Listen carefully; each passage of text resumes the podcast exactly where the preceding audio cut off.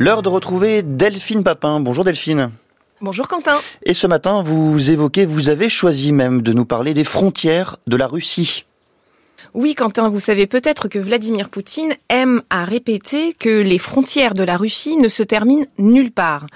On ne sait d'ailleurs pas trop s'il faut l'entendre comme une boutade ou comme un avertissement. Toujours est-il que deux ans après le début de l'invasion russe en Ukraine, les rapports de Moscou avec ses voisins sont bouleversés et c'est ce que nous avons voulu vous raconter en carte. Alors justement, Delphine, est-ce que vous pourriez nous décrire cette carte tout en couleurs? Oui, ce qui nous a intéressé cette semaine, c'est de mettre en valeur les 20 000 kilomètres de frontières de la Russie. Nous avons considéré que les zones de passage et de transit étaient un bon indicateur pour comprendre les relations de la Russie avec ses 14 voisins.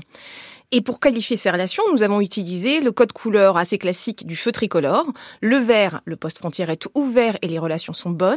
Le orange, la situation est ambiguë. Et le rouge, les frontières sont fermées et les relations diplomatiques sont tendues, voire au point mort. Et donc, si je suis votre codification, on observe que quatre pays sont en vert et qu'ils entretiennent donc de bonnes relations avec Moscou. Oui, il y a parmi eux la Chine, la Corée du Nord et l'Azerbaïdjan et évidemment la Biélorussie.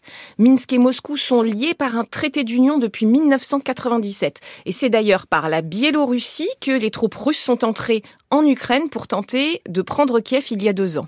Depuis, la Russie a même transféré des armes nucléaires sur le sol biélorusse, à tel point que cette belle entente prend des allures d'annexion. L'autre partenaire stratégique, vous le disiez Delphine, c'est la Chine. Oui, Quentin, avec qui la Russie partage 4250 km de frontières. La relation entre les deux pays s'est intensifiée après l'annexion de la Crimée en 2014. L'Occident condamne cette annexion et Vladimir Poutine regarde alors vers l'Est. Il multiplie les partenariats avec Pékin développe les infrastructures nécessaires aux exportations de gaz et de pétrole.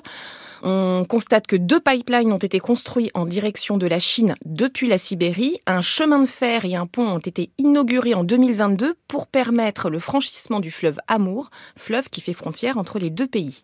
Les échanges commerciaux sont en plein essor et sur la dernière année, ils ont augmenté de plus d'un quart. Parlez-nous Delphine maintenant des pays avec lesquels les relations sont tendues ou au point mort. Alors on en a identifié huit, à savoir tous les pays qui sont situés sur le flanc ouest, hormis la Biélorussie, comme on vient de le dire.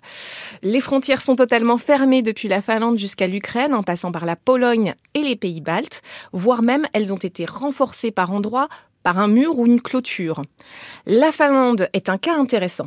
Elle a longtemps choisi de ménager ses relations avec la Russie, mais l'invasion russe de l'Ukraine a ravivé d'anciennes blessures marquées par les nombreux conflits avec son voisin russe. Helsinki a ainsi demandé son entrée dans l'OTAN, mettant un terme à des décennies de neutralité militaire. Et elle y adhère en 2023, c'est cela? Oui, et de manière un peu ironique, Vladimir Poutine, qui justifie son invasion de l'Ukraine par l'extension de l'OTAN vers l'Est, a provoqué, avec cette guerre, la création de 1340 km de frontières supplémentaires terrestres avec l'Alliance Atlantique. Et pour les pays baltes? La relation avec les pays baltes était tendue avec la guerre. Elle s'est encore détériorée avec le projet de loi de la Douma en juin 2022 qui vise à annuler la reconnaissance des indépendances baltes de 1991, déclarée désormais illégale. Depuis, la Lituanie, la Lettonie et l'Estonie ont renforcé leurs frontières pour faire face à l'afflux de migrants orchestré par Moscou. Ils ont signé un accord de coopération pour la construction d'installations de défense. Et si l'on va un peu plus au sud maintenant dans le Caucase, comment se positionne la Géorgie qui a obtenu, si mes souvenirs sont bons, fin 2023, le statut de candidat officiel à l'adhésion de l'Union européenne? Oui, mais avec la Géorgie, les relations sont compliquées. C'est pour cela que nous avons tracé cette frontière en orange. La Géorgie est tiraillée entre Moscou et l'Occident. Depuis 2022, le gouvernement est pro-russe et il opère un rapprochement spectaculaire avec la Russie, symbolisé par la réouverture des euh, liaisons aériennes entre les deux pays en 2023. Mais ce rapprochement suscite une forte opposition au sein de la population qui vit euh, toujours mal l'amputation de son territoire des deux enclaves sécessionnistes pro-russes, l'Ossétie du Sud et l'Abkhazie en 2008. Et sur son flanc ouest maintenant, Delphine? Alors la Russie est officiellement en guerre depuis la Seconde Guerre mondiale avec le Japon sur la question des Kourils, un traité de paix qui aurait dû être signé euh, entre les deux pays euh, à peu près en 2022, mais le Japon s'est associé aux sanctions contre la Russie et a fourni 11 milliards d'euros d'aide à Kiev, principalement financière et humanitaire. Qu'est-ce que vous avez appris, Delphine, en dessinant cette carte cette semaine? Alors que cette phrase de Vladimir Poutine à propos des frontières n'est rien d'autre qu'une version réactualisée d'une citation attribuée à Catherine II, l'une des plus grandes conquérantes de l'histoire russe. Je n'ai d'autre moyen de défendre mes frontières que de les étendre. En Russie, des frontières en pleine effervescence, c'est le titre de l'article signé Benoît Vitkin dans le journal Le Monde, où l'on trouve, Delphine, cette carte qui vient l'augmenter.